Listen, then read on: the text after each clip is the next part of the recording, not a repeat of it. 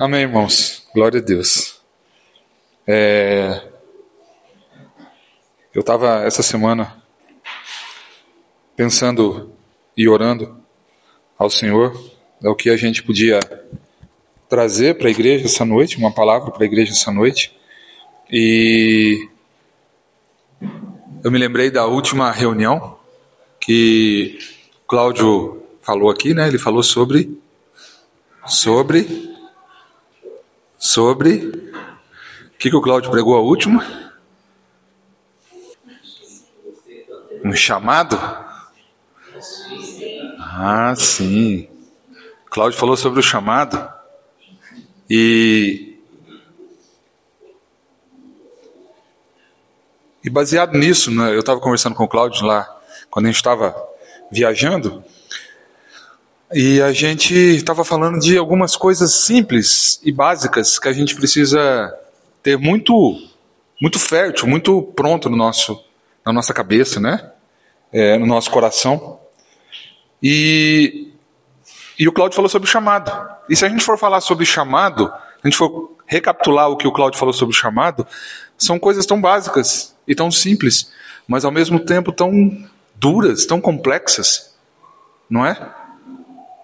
E eu vou tocar um pouquinho nisso também, mas eu queria trazer uma, uma outra verdade básica, vamos dizer assim. Porque se nós não soubermos responder a essas verdades básicas, a esse fundamento, né? Porque tem algumas coisas que são fundamento.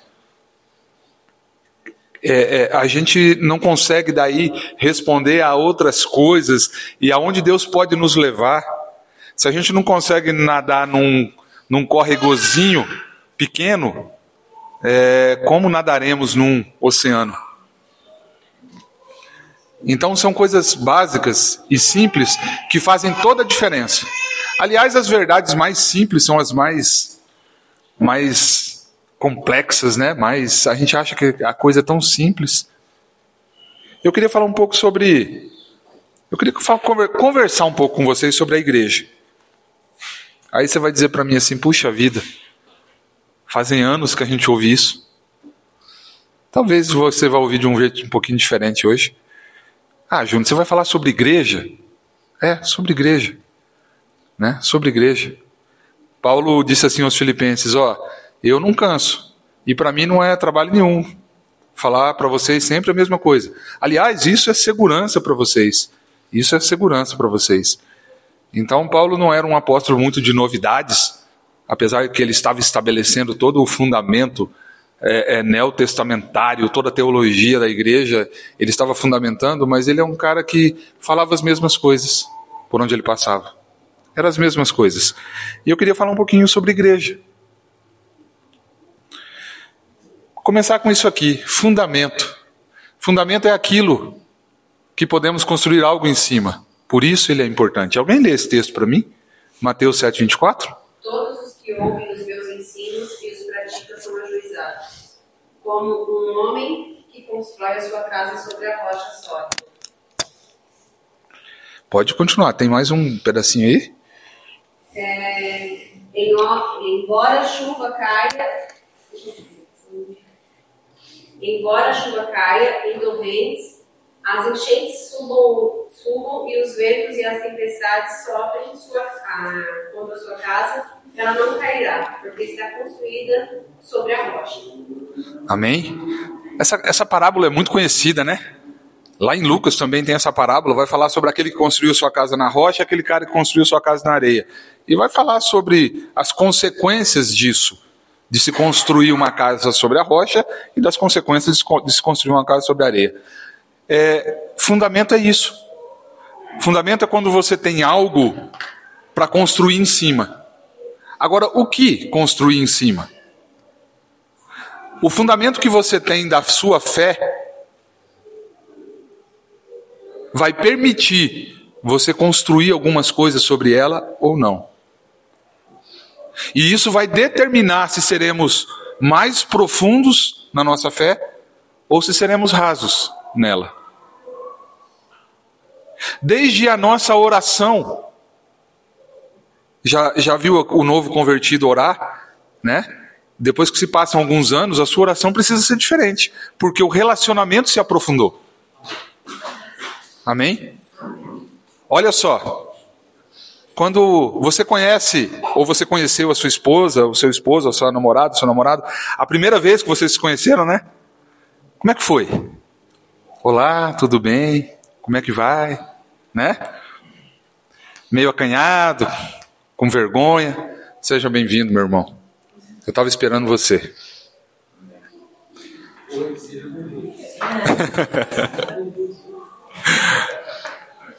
e aí, como é que foi a conversa, a primeira conversa? Meio acanhado, né? Não sabia, com muito cuidado, cheio de dedos, né? Não sei se eu posso fazer, falar isso ou não posso falar. Tá, mas depois você casou e se passaram 10 anos de casado. A conversa continua mesmo? Olá, como vai? Tudo bem? Ou não? Ou mudou? É assim com Deus, quando a gente se converte, a gente tem um papo com Ele. Mas conforme as, a, a, o nosso relacionamento vai se aprofundando, a nossa conversa passa a ser outra. A nossa oração passa a ser outra. Então tem algumas coisas que são evidências de um relacionamento com Deus mais profundo. Não é só aquela oraçãozinha, né? Papai do céu, abençoa isso, abençoa aquilo, e abençoa e abençoa. Ele sabe que ele tem que abençoar. Eu ouvi um irmão dizer assim: a gente não precisa lembrar a Deus que ele tem que me dar comida, que tem que me dar roupa. Ele sabe, não é? Ele sabe disso. A nossa oração evidencia um pouco desse caminhar. Então, o fundamento é isso. Onde a gente pode construir, mas como é que está o nosso fundamento? Paulo falou assim: ó, ninguém pode pôr outro fundamento além daquele que já está posto, o qual é Jesus Cristo. Ele é o fundamento. Bom, dito esse essa primeira questão, eu falei que nós vamos falar sobre igreja e comecei falando sobre fundamento, porque o conhecimento do que é igreja, e se eu perguntar para vocês o que é igreja, guarda aí para você. Fica com essa pergunta: o que é igreja para você? Guarda no seu coração. Para alguns, a igreja nada mais é do que um clube religioso. Eu coloquei algumas anotações aqui. Para outros, pode ser um grupo de ação política. Para alguns, ela é uma sala de espera do céu. Para outros, alguns podem pensar que ela é apenas uma reunião de alguns fanáticos religiosos. Para outros, ela é uma espécie de tábua da salvação, uma democracia religiosa que quer e precisa legislar o mundo, os seus valores morais. A igreja pode ser muita coisa. No decorrer da história, ela tem sido isso e muitas outras coisas para muita gente. Para uns, a igreja é como se fosse o Lions ou o Rotary Club. Um clube fechado de pessoas legais. Não é? Uma empresa. Uma empresa. Um clube social. Eu sou daquela igreja porque lá tem bastante família legal. Lá é uma bênção. Nossa, como os casais são legais, as famílias são legais, a gente se reúne, faz churrasco e, e lá é uma benção. Para alguns a igreja pode ser só esse clube social. Mas eu quero dizer para vocês que se a gente olhar para a história da igreja, e a gente já viu isso aqui algumas vezes, nós temos coisas tão boas no decorrer da história e temos tantas coisas ruins na história da igreja. Mas eu queria, iniciando essa palavra, irmãos, lembrar a vocês que, apesar de todos os erros, apesar de todo os erros da igreja no decorrer da história, dos seus pecados terríveis no decorrer da história. Irmãos, e eu estou falando a igreja, tá? A igreja é a força mais poderosa da terra. Queria que a gente saísse daqui assim, com isso na mente. A igreja é a casa de Deus, a família de Deus. A igreja, e por causa dela, Jesus ainda não voltou. Porque ela tem sido, através da história, a luz desse mundo, o sal dessa terra. Aquilo que Jesus disse lá quando ele passou por aqui, ele disse assim: Vocês são a luz do mundo. E ele estava dizendo, igreja, você é a luz do mundo. Vocês são o sal da terra. E ambas essas parábolas dizem assim: não se pode esconder uma cidade iluminada. Você não acende uma lamparina e coloca embaixo da mesa. Você coloca ela num lugar alto para ela iluminar a escuridão. Vocês são o sal da terra. Vocês precisam fazer diferença. A igreja é isso. É... Nós precisamos voltar à simplicidade das coisas. Porque no decorrer da história a gente complicou tantas coisas. A gente fez da igreja isso. A gente fez da igreja um clube, a gente fez da igreja um, uma, uma empresa, a gente fez da igreja tantas coisas. A gente precisa voltar à simplicidade do que Jesus sonhou para a igreja. Eu imagino que quando ele falou sobre a igreja, ele nunca imaginou que ela chegaria é, é, num estado assim de, num, num status de uma grande empresa, de uma grande organização. Ele sonhou e ele olhou e viu uma coisa simples. Ele viu uma coisa simples. Então a gente precisa voltar a essa simplicidade. Por quê? Porque os nossos conceitos, eles determinam como agiremos diante das circunstâncias. E isso influencia o nosso comportamento. O seu conceito de igreja influencia o seu comportamento aqui dentro e lá fora em relação à igreja. Influencia e determina o que você faz e como você age. Você chega num sinaleiro e um cara está lá vendendo uma bala. E você abre o seu vidro e pega lá uma nota de dois, cinco reais e compra uma bala e pensa assim, nossa, que dó desse cara, né? Puxa vida, vou ajudar. E seu coração se penaliza porque o teu conceito daquela cena, daquilo que você viu, te levou a fazer aquilo. Enquanto o outro vai permanecer com o vidro fechado e vai dizer assim, é um vagabundo, precisa trabalhar, esse, né? São isso que determina como a gente age. Então, o teu conceito de igreja é importante. O teu conceito é, do que é igreja é importante. Por isso, segura aí, o que é igreja para você? E eu queria começar dizendo o que não é igreja. Né? Eu sei que vocês sabem, mas eu quero passar rapidinho. Igreja não é aquilo ali, ó. Igreja não é um prédio. A igreja não é uma reunião. Ela não é um prédio porque a igreja não tem endereço. Ela não é uma reunião porque ela não tem horário para começar e nem para terminar. A igreja não é uma organização. Jesus sonhou ela para ser um organismo vivo, pulsante sobre a terra. E não uma organização. Igreja não é um lugar. A palavra igreja não aceita adjetivos. Igreja é igreja. Só. Só isso. A única divisão aceita na Bíblia para a igreja é a divisão geográfica. Quer ver? A igreja de Deus que está onde? Em Corinto. Embaixo, a todos os que estão em Roma. Paulo e Timóteo, servo de Jesus Cristo, a todos os santos em Cristo Jesus que estão em Filipos. Aos santos irmãos fiéis em Cristo que estão em Colossos. Corinto, Roma, Filipos e Colossos não são o nome de uma igreja, são o nome de uma cidade. Se alguém prestou atenção no nosso, quando a gente louvava o Senhor com, com as músicas, estava aqui no slide embaixo estava escrito igreja em Maringá. Não é?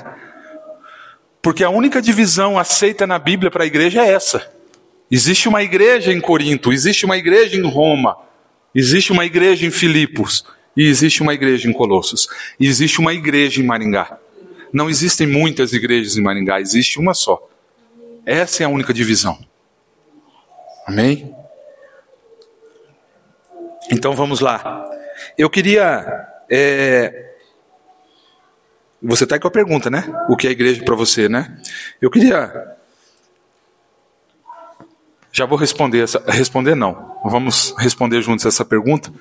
Mas eu lembrei do Cláudio, Cláudio, de vez em quando ele fala alguma coisa assim, Cláudio, mas é mais ou menos isso aqui, ó. Todo movimento começa com uma visão, depois se torna um método e depois se cristaliza numa organização. É mais ou menos isso, Cláudio? Toda, todo movimento começa com um mover, com o mover o mover se transforma se transforma num movimento, o movimento cria estruturas o movimento cria estruturas e as estruturas se transformam em monumentos. e as estruturas se transformam em monumentos. É assim que começa e assim que termina. Será? A gente precisa ficar atento a isso. Porque tudo começa com uma visão. E como é bonito quando Deus dá uma visão nova. O problema é o que a gente faz com a visão. O problema é aquilo que a gente faz com ela. Porque senão ela se torna só um método ou um movimento. E depois ela se cristaliza numa organização. E a história da igreja, se você for ver, ela aconteceu isso no decorrer da história. Na igreja de Corinto, havia divisões. Lembra, dois, três domingos atrás eu, eu falei sobre isso aqui. Na igreja de Corinto havia divisões. Ó, e qual foi a exortação de Paulo para aquela igreja? Alguém abre esse texto aí para mim? Qual foi a exortação do apóstolo frente à divisão que tinha naquela igreja? Lembra no primeiro, primeiro Coríntios, quando Paulo fala assim: Ó, fiquei sabendo que tem divisão entre vocês aí. Uns falam que um é de apóstolo, é, de Paulo, outro de, de, de Pedro, outro de Jesus, outro de Apolo. Qual foi a resposta de Paulo a essa igreja que tinha problemas com divisões? Quem achou, pode ler. Quero, porém, que saibais que Cristo é o cabeça de todo homem, o homem é o cabeça 1 Coríntios 11, 3? Ou então é 2 Coríntios? de 3. Eu acho que tá. É. É. É segunda? É segunda? É. Sim, então. É, é, é 2 Coríntios, então. Vê 2 Coríntios 11, 3. Receia que Ah, esse aqui. É 2 Coríntios. Faltou um. Assim como a serpente enganou a Eva com a sua astúcia, assim também seja corrompida a vossa mente, e se a parte da simplicidade e pureza devidas a Cristo. Amém, irmãos? Vocês escutaram? Mas eu temo que assim como a serpente enganou a Eva pela sua astúcia, a mente de vocês sejam corrompidas e vocês se afastem da pureza devidas a Cristo. A resposta de Paulo foi: voltem à simplicidade de Jesus. Não deixem a mente de vocês se corromperem com divisões. Voltem à simplicidade de Jesus. Essa foi a resposta de, do apóstolo àquela igreja. Então, o que é a igreja para você?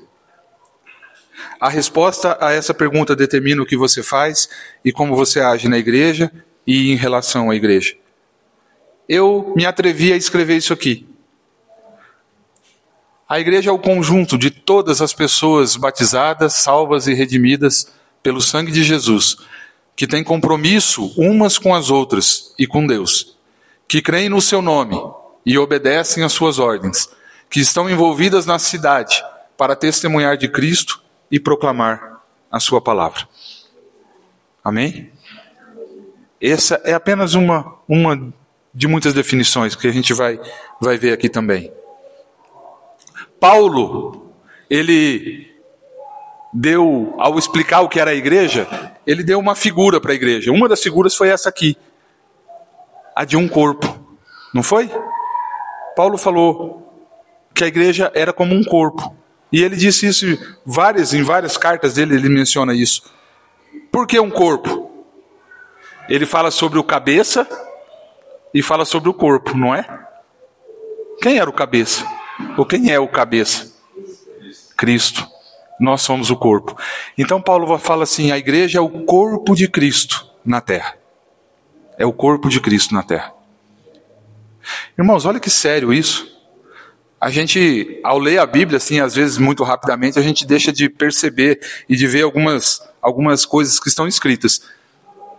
Corpo de Cristo na terra. Ou seja, Jesus está na terra através da igreja. Ele não está na terra através de nenhuma outra coisa. é através da igreja. Nós somos o corpo de Cristo aqui.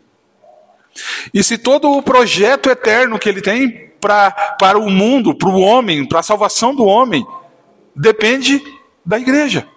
Porque ninguém mais vai pregar o evangelho se não for nós. Ninguém vai fazer mais nada, levar a salvação, a não ser a igreja. Porque nós somos o corpo de Cristo na terra. Não vamos esperar de governo, não vamos esperar de outras pessoas. Nós somos esse corpo na terra. Amém? É, e falando sobre essa figura de corpo, eu pensei numa. Eu escrevi um negócio aqui. Olha só. A igreja deveria. Para Paulo, para Paulo, ele comparou ao corpo e a um edifício. Duas figuras distintas que Paulo falou sobre a igreja. É, para Paulo, a igreja só existiria e seria quem foi planejada para ser quando tivesse Cristo como seu núcleo, centro, raiz, fundamento, mestre, cabeça e guia. A igreja deveria ser a expressão da glória de Deus na terra. Nós somos a igreja. Nós somos cada tijolinho, cada membro, cada membro daquele corpo. Nós somos. Nós somos os membros desse corpo, o tijolinho desse edifício, com funções e lugares específicos, para que esse corpo funcione com harmonia, cresça e cumpra o seu propósito eterno. Queria, eu escrevi um negócio aqui, já li isso aqui.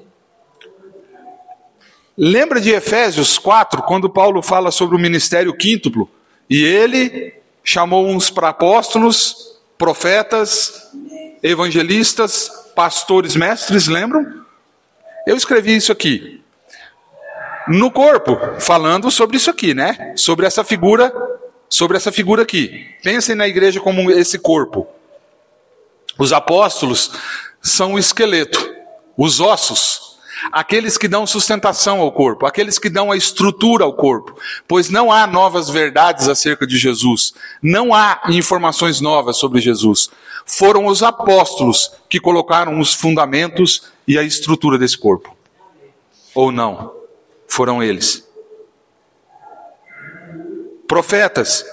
Profetas podem ser comparados ao sistema nervoso central, que está ligada à cabeça que traz ao corpo todas as informações e palavras da cabeça. É um sistema diretivo que conduz as mensagens da cabeça a todo o corpo. Sim ou não? Esses são os profetas. Esse é o ministério profético. O evangelista pode ser comparado ao sistema reprodutor que pode trazer muitas vidas ao corpo. Todos podem pregar o evangelho. Todos. Podem não, devem pregar, pregar o evangelho. Mas nem todos têm um ministério de evangelista, cuja facilidade de comunicar o evangelho produz muitos frutos para o reino e para a igreja. Amém? Você conhece algum evangelista? Você conhece algum apóstolo? Você conhece um profeta? E eu não estou falando de títulos. Eu estou dizendo de funções na igreja. Aliás, os pastores os profetas, os apóstolos que eu conheço, não querem ser chamados de apóstolos, de profetas. Amém? Porque são funções, não são títulos, são funções do corpo de Cristo na terra. Os pastores e mestres são o sistema circulatório, aquele que une as partes do corpo através do sangue e oxigênio que levam a todos para manter a vida e a vitalidade do corpo. Amém? Agora, nenhum princípio, irmãos, se mostrou mais revolucionário. Talvez o mais combatido dos princípios, através dos séculos, do que a declaração de Efésios 4, que a gente falou agora. De que, em última análise, o trabalho da igreja no mundo deve ser realizado pelos santos, pessoas simples e comuns, e não por clérigos profissionais ou por alguns leigos selecionados. Amém? Você crê nisso? Talvez esse seja a grande, né, Cláudio? Cláudio falou muito sobre a história da igreja, de que a, o trabalho da igreja no mundo é feito por nós, por todos nós. Não existe quem está no corpo e não tenha função. Não existe. Quem está ligado ao corpo tem uma função. Esses que eu falei do ministério, eles chamam de ministério quíntuplo, mas os apóstolos, os profetas, são funções de mais de governo, mas todos nós temos a nossa função. E a minha pergunta é: E a minha pergunta é: você já descobriu a sua função? Isso é muito claro para você? Precisa ser mais claro do que a resposta da primeira pergunta, quando eu perguntei assim: o que o Cláudio perguntou, pregou semana passada? Precisa estar tá claro precisa estar na ponta da língua.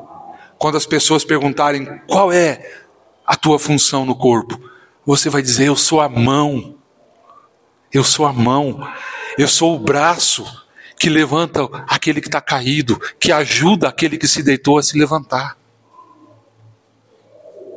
Eu sou a mão que estende para aquele que precisa. Eu sou o pé. Eu sou o ombro eu sou o coração. Qual a sua função dentro do corpo? Irmãos, eu estou falando essa coisa. É uma coisa tão simples, mas eu temo que parte da igreja não descobriu isso ainda. Se é pregado no púlpito tantas vezes e pessoas passam a vida na igreja sem descobrir qual a sua função no corpo. Estou certo ou não? Passam a vida sem descobrir qual a função dela no corpo. Mas a gente precisa lembrar dessas coisas básicas, desse fundamento. Eu sou a igreja, eu faço parte do corpo e eu tenho uma função. Porque o dia que eu chegar lá em cima, e você também, a gente vai estar na diante do Pai. E ele vai dizer assim: "A tua função era tal, e o que você fez?" Eu não sabia que era isso. Mas como não? Você passou 20 anos na igreja e não descobriu? O que você fez com o dom que eu te dei? Com a função que eu te dei? Aqueles que são empresários, aquele cara que você tem lá, o, o, o, o Alisson, que tem uma função específica dentro do escritório, se ele não cumprir a função dele, o que acontece? E se passar 90 dias da experiência, ele vai dizer assim: ah, Mas eu não sabia o que era para mim fazer. Como não? A gente precisa descobrir qual a nossa função no corpo. Ministério fala de serviço, tá? Ministério não é algo glamuroso, não. Na política aí pode ser o ministro disso, o ministro daquilo, mas ministério fala sobre serviço, sobre servir. Então a gente fala, qual é o teu ministério, né? O meu ministério, às vezes a gente se gabra, o meu ministério. Não, ministério é serviço. É serviço. A gente fala muito sobre igreja na casa. Irmãos, por favor, não confundam igreja na casa com mudança de lugar de reunião. Não é que a gente tira a reunião daqui e leva lá para casa, não. Isso não é igreja na casa. O conceito de igreja na casa ele vai muito. Ele não tem nada a ver com isso. Ele não tem nada a ver com fazer uma reunião. O conceito de igreja na casa é que nós precisamos ser igreja que nós somos aqui, nós precisamos ser lá. Porque o sal dentro do saleiro não faz tanta diferença.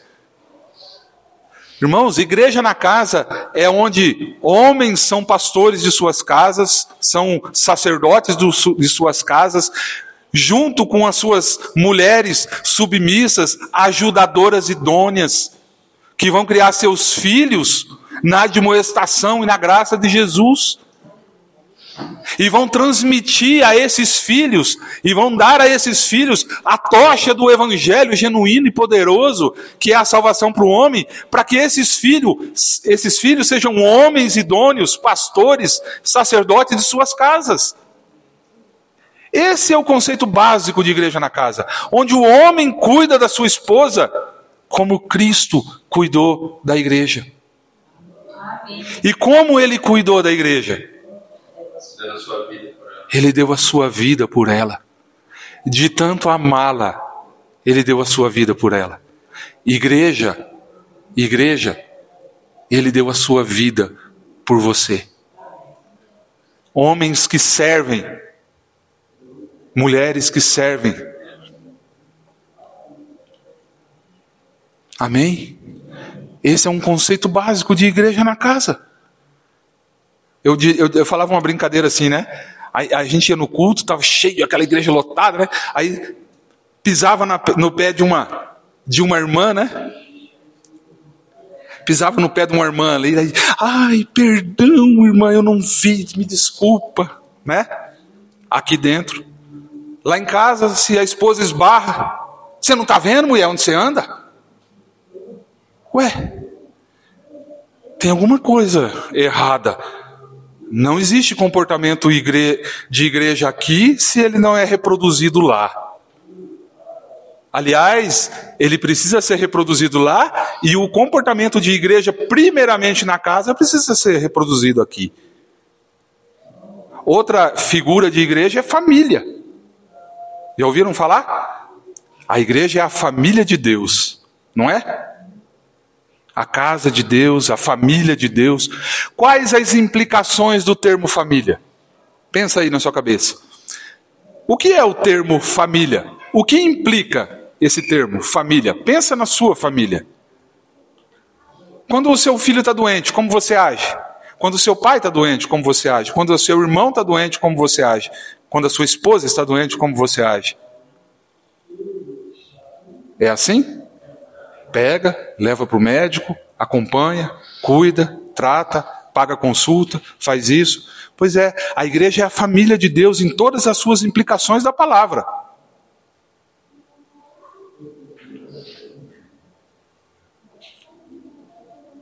Amar uns aos outros implica que eu farei o mesmo esforço que eu faço para colocar comida na minha mesa, para que o meu irmão também tenha o alimento dele.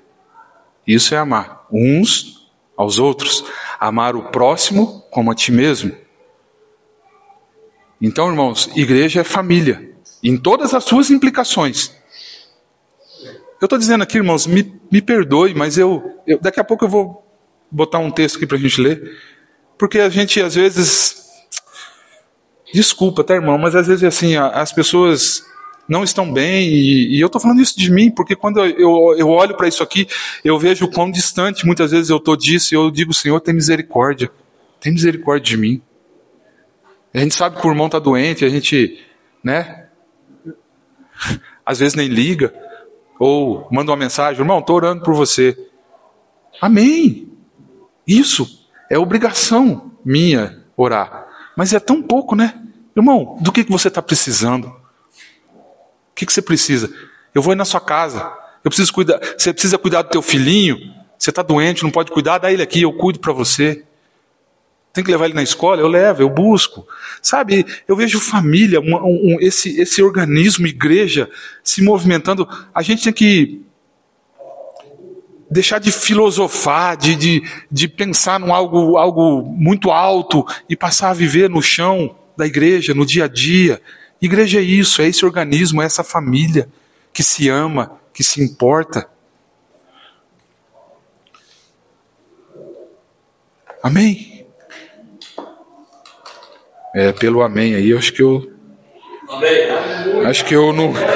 Acho que eu não vou sair daqui hoje.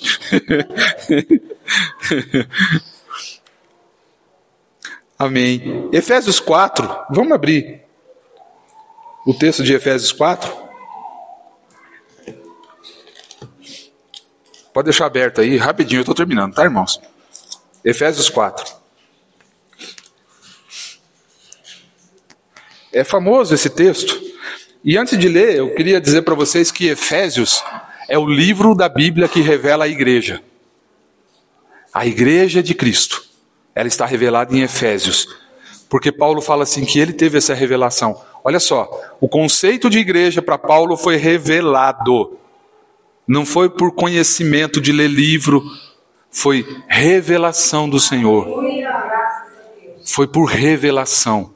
E ele escreve Efésios, o livro dedicado à igreja de Jesus. E daí depois ele escreve Colossenses, que é a carta do Cristo da igreja, onde ele exalta o Cristo dessa igreja.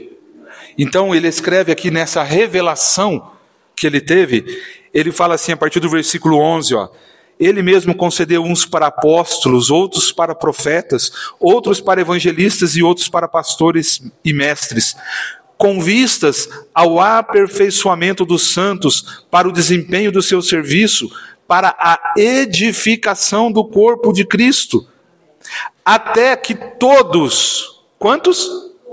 Todos cheguemos à unidade da fé e do pleno conhecimento do Filho de Deus, à perfeita varonilidade, à medida da, da estatura da plenitude de Cristo, para que não mais sejamos como meninos, agitados de um lado para outro e levados ao redor por todo o vento de doutrina, pela artimanha dos homens, pela astúcia com que induzem ao erro Agora preste atenção nesses dois textos que eu vou ler.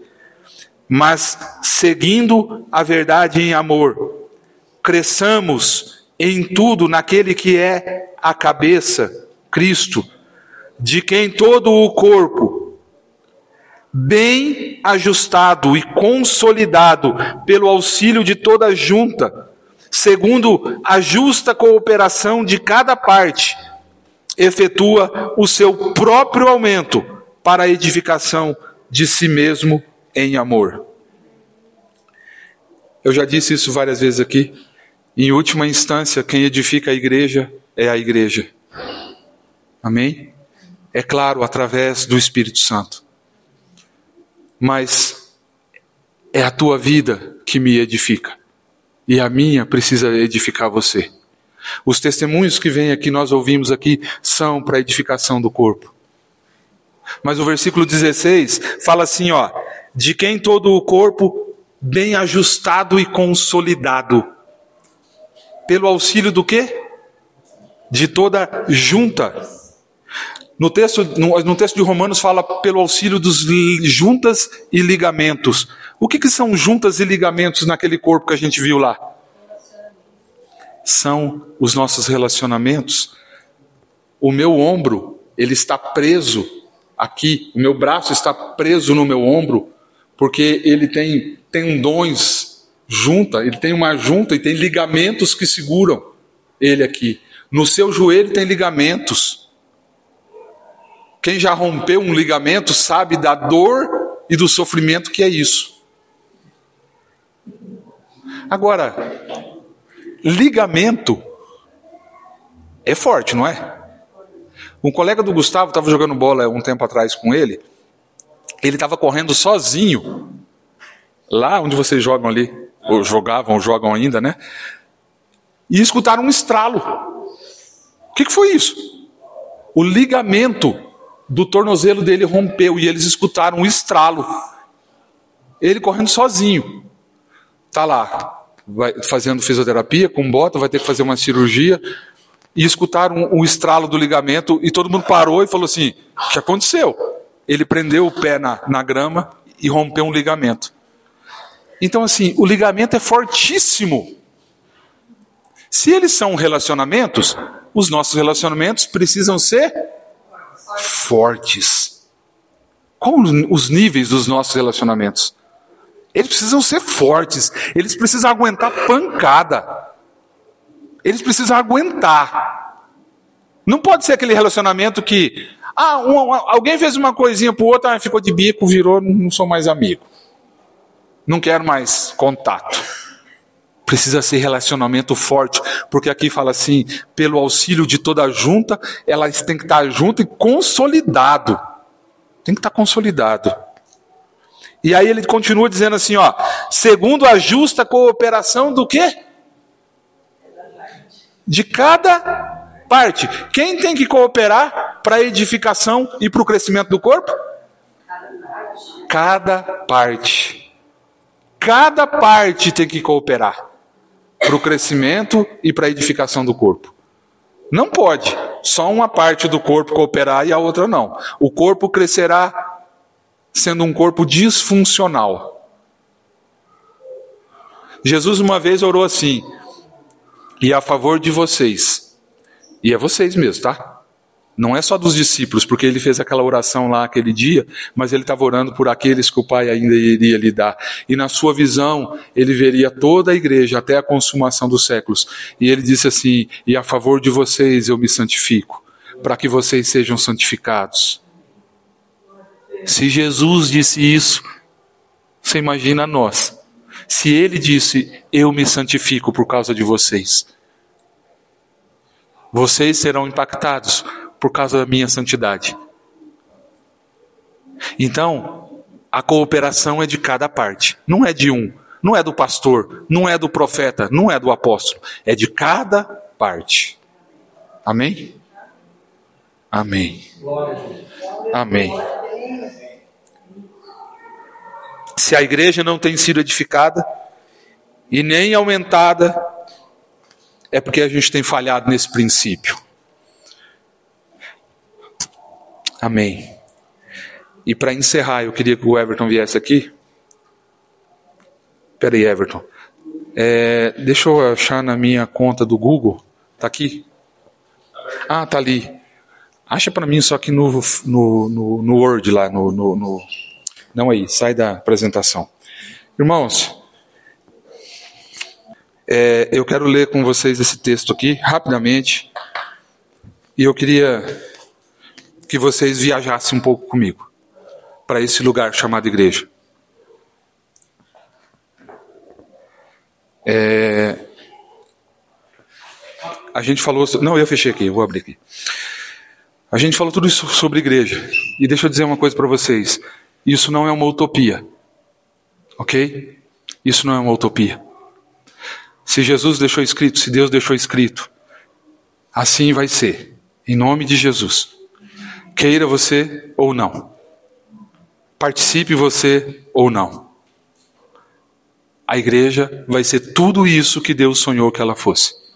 Porque Ele é o inventor da igreja. E essa família vai ter a cara dele, custe o que custar. Amém? Aquele dia, aquele dia, o pai vai vir buscar essa família.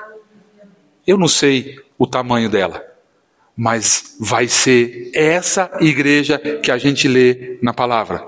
Não vai ser outra igreja diferente. Vai ser essa igreja. Sem mácula, sem mancha, santa, como ele é santo. Parecida com ele. Parecida com ele. Porque a palavra diz que lá, quando a gente olhar para ele, ah, nós seremos como ele é. Amém? Mas, se ela não é uma utopia, é porque é possível. É possível quando eu deixar o meu egoísmo de lado. É possível quando eu deixar as minhas credenciais de lado. É possível quando eu, eu entregar o meu coração ao meu pai e dizer: me usa dentro dessa família. Me mostra o meu papel e eu vou fazer esse papel, custe o que custar. Eu vou cumprir o propósito que o Senhor tem para mim, custe o que custar. Eu queria ler esse texto não é meu, tá? Esse texto é de um livro que eu, é, se vocês puderem ler, é, ler um dia. Ele, essa é a introdução do livro. Ele fala sobre a igreja, o livro. E ele começa assim: bom demais para ser verdade. Mergulhem comigo nessa, nessa viagem aqui. Sempre tive a impressão de que deve existir algo de sensacional na igreja que Jesus fundou há dois mil anos e a respeito da qual leio no Novo Testamento, mas por qualquer motivo não conseguia descobrir o que era. Junto com os amigos e colegas, sonhei a respeito de uma igreja que fosse tão simples como um, dois, três, e apesar disso, dinâmica. Sonhei a respeito de algo explosivo que fosse capaz de deixar o mundo e nossos bairros de perna para o ar.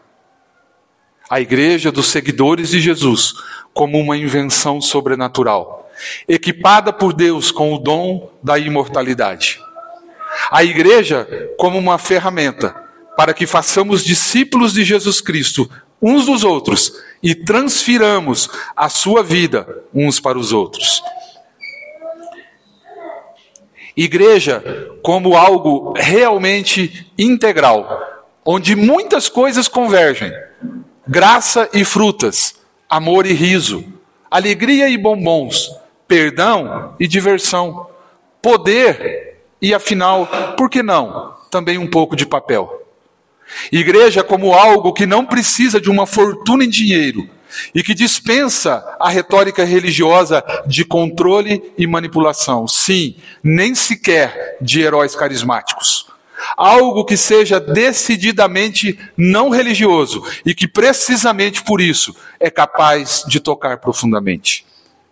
Um lugar em que as pessoas de tão pasmas não conseguem mais ficar caladas e no qual podemos aprender como se vive. Uma igreja que não apenas traz uma mensagem, mas que é uma mensagem. Algo que se alastra incessantemente como um vírus, infectando tudo o que entra em contato com ele, até que a terra toda esteja coberta pelo conhecimento de Deus, como as águas cobrem o mar. Uma igreja cuja força é proveniente do seu inventor, que a equipou com um genial código genético espiritual, uma espécie de DNA celestial, que lhe permite transferir valores do céu para a terra e reproduzi-los aqui. Dessa maneira, não apenas se converte água em vinho, mas também ateus em apóstolos, policiais em profetas, motoristas de caminhões, de caminhão em educadores, carteiros em pastores e dignos anciãos da aldeia em radiantes evangelistas. Essa igreja, assim sonho eu, é como uma família, extensa, espiritual, orgânica, não organizada, centrada nos relacionamentos, não formal. Possui uma estrutura à prova de perseguições, na qual nada é impossível. Está acabando, tá, irmãos? Ganha em estatura quando chora. Alastra-se mesmo debaixo do tapete. É capaz de florescer no deserto, respirar debaixo d'água, enxergar no escuro e multiplicar-se espontaneamente no caos. Uma igreja que se multiplica como dois peixes e cinco pães nas mãos de Jesus em que os pais voltam seus corações aos filhos e os filhos se voltam para os seus pais, em que as pessoas são os verdadeiros recursos e na qual apenas um único nome se destaca magnificamente: Jesus Cristo, o Cordeiro de Deus.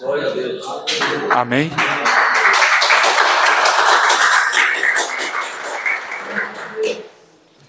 Você viajou comigo? Eu viajo todas as vezes que eu leio esse texto. E eu tenho ele há muitos e muitos anos, e toda vez que eu leio, eu viajo nele. Porque é essa igreja que eu queria. Eu acho que é essa igreja que o nosso Pai também quer. Se vocês quiserem, eu posso mandar esse texto para vocês. Para vocês colar na porta da geladeira, no espelho do quarto, e a gente olhar e olhar e olhar. Sabe? Para que a gente de fato não sei se a gente vai conseguir chegar nisso, mas é só a gente voltar à simplicidade de Jesus. É só a gente deixar o pai cuidar da família. Só isso. Oi, Marina. Ô, Júlio, é, conheço duas mulheres lá no litoral do Rio de Janeiro, e a gente foi conversar orando com elas, e elas perguntaram de que igreja vocês são. Uhum. A gente fica com dificuldade, né? Eu expliquei para ela, eu não dei nome, eu expliquei para você. Não, se eu da igreja de vocês, você não alguma coisa dessa aqui. é, é. Mas assim, quando a gente fala a empolgação, porque eu realmente eu me empolgo, né? Com tudo isso. Eu amo a maneira de nós sermos igreja, né? E eu falo muito de empolgação, né? Eu achei bonitinho, eu falei, não tem uma igreja dessa é dela, né? Fala assim, essa, é, essa igreja já, já está aqui, querida. Ela já está aqui. Ela já está aqui. Amados, é isso que eu queria conversar um pouquinho com vocês, porque isso, isso enche meu coração, empolga, me empolga, quando eu falo de igreja. E Esse é um sonho. E a gente pode começar. A gente pode começar? Não, nós já começamos. E eu glorifico a Deus pela vida de vocês, pela igreja que nós somos. E não porque somos melhores, não. Nada disso, nada disso. Eu sempre oro e disse, Deus, não me deixa, sabe, me orgulhar ou me gabar por alguma coisa. Não, de forma alguma. É por isso que eu sempre oro aqui, irmãos, e vocês são testemunha disso, pela igreja de Maringá. Ontem, anteontem eu estava em frente à casa da mãe da Miriam, tem uma igreja. É, é uma congregação pequenininha, sempre tem quatro, cinco pessoas. Sabe aquelas igrejas pentecostais? E eu paro lá na frente, às vezes, de carro, e eu fico orando e falando: Deus, encha, encha esse lugar, encha esses meus irmãos do Espírito Santo. Porque são meus irmãos. Enche eles do Espírito Santo. Ah, se eles tiverem alguma questão, isso aí eles vão resolver com o papai. Entendeu? Então que a gente corra atrás desse sonho, que a gente não desista desse sonho, de ser o corpo de Cristo na terra, em todas as suas implicações. Ser essa família de Deus aqui, em todas as suas implicações. Amém? Que Deus nos abençoe hoje. Essa semana eu fui e eu vou mandar um Uber aí. E daí eu fui nós entramos no Uber e o moço conversando e tal, e daí assim, aí ele falando que hoje em dia tem que ter segurança, o está assim, assim, ele falou assim, olha, aí eu vi que ele conhecia a palavra. Aí eu conversando com ele, ele falando de Jesus, falando, falando, falando, aí eu assim, onde que você congrega? Olha, eu me congrego na minha casa. Eu cansei de congregar em igrejas muito grandes e só me decepcionei. Hoje é eu e Deus e ele e eu. Mas daí, quando já estava chegando na casa do Deus, não deu tempo de a gente conversar mais, né? Mas ele falou assim, tem experiências grandes. Nós somos né? Do Espírito Santo, É isso mesmo. E foi embora, mais cheguei na casa. Mas ele falou assim que ele já foi mas ele se decepcionou com. Esse é um cuidado que a gente precisa ter. Né? Esse é um cuidado que a gente precisa ter. Porque tem muitos feridos, muitos decepcionados por aí, não é? Eu sei que vocês conhecem pessoas assim. É, mas igreja não é um negócio que se faz sozinho. É. Igreja não se faz sozinho. Igreja, igreja é, é, fala de corpo, né? Corpo, né? É, um, se você isso, é isso que Sim, sim. Então, é, então eu, eu creio que a igreja produziu ao longo de sua história, da sua história e ainda produz nos dias de hoje, muitas pessoas decepcionadas e feridas com a igreja, né?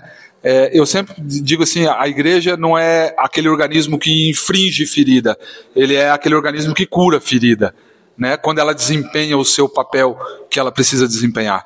Mas igreja não se faz sozinho. Igreja é um uns aos outros. Se faz isso aqui, na congregação dos santos. Aqui o Senhor ordena a sua bênção. Amém? Amém? Aqui o Senhor ordena a sua bênção. Essas feridas que às vezes acontecem, elas só podem ser curadas em um ambiente de amor. E eu que prova disso. Olha só. E Paulo fala: cresçamos em tudo em amor. Em amor. Em amor. É, diz assim, ó, a igreja é um edifício, não é? Aqui, ó, essa parede, não vou chegar lá. Essa parede aqui, ó, ela é feita de tijolo, né? Tem um monte de tijolinho aqui. Eu sou um, você é outro, você é outro. Todo mundo aqui é um tijolinho aqui nessa parede, certo? Mas tem uma coisa que une todos esses tijolinhos. O que que é? A argamassa. É. A argamassa da igreja é o amor. É esse amor que mantém eu, eu colado em você. Isso, mas tem que ser uma é, uma argamassa forte. Ela me mantém colado em você. É essa argamassa aqui chamada amor. Por isso que Paulo falou lá em Coríntios, né? Ó, tem um monte de dons na igreja. Busquem os melhores dons, mas eu vou passar a mostrar para vocês um caminho mais excelente, que é o amor, né? E Jesus falou, né? O mundo vai conhecer vocês como discípulos quando vocês se amarem, tá? Não é quando tiver uma banda bonita, não, sabe? Uma banda gospel muito bonita, não. É quando vocês se amarem. Amém? Eu fiz uma pergunta para os homens aqui na reunião dos homens, e com essa eu encerro, e vou perguntar para vocês, tá? E vocês vão para casa com ela na cabeça, na próxima reunião a gente se pergunta e você responde aí. Esse é o alvo, sermos parecidos com ele, não é? Então, pois é, lá vai a pedrada. Se você fosse parecido com Jesus por 30 dias dentro da sua casa, o que mudaria?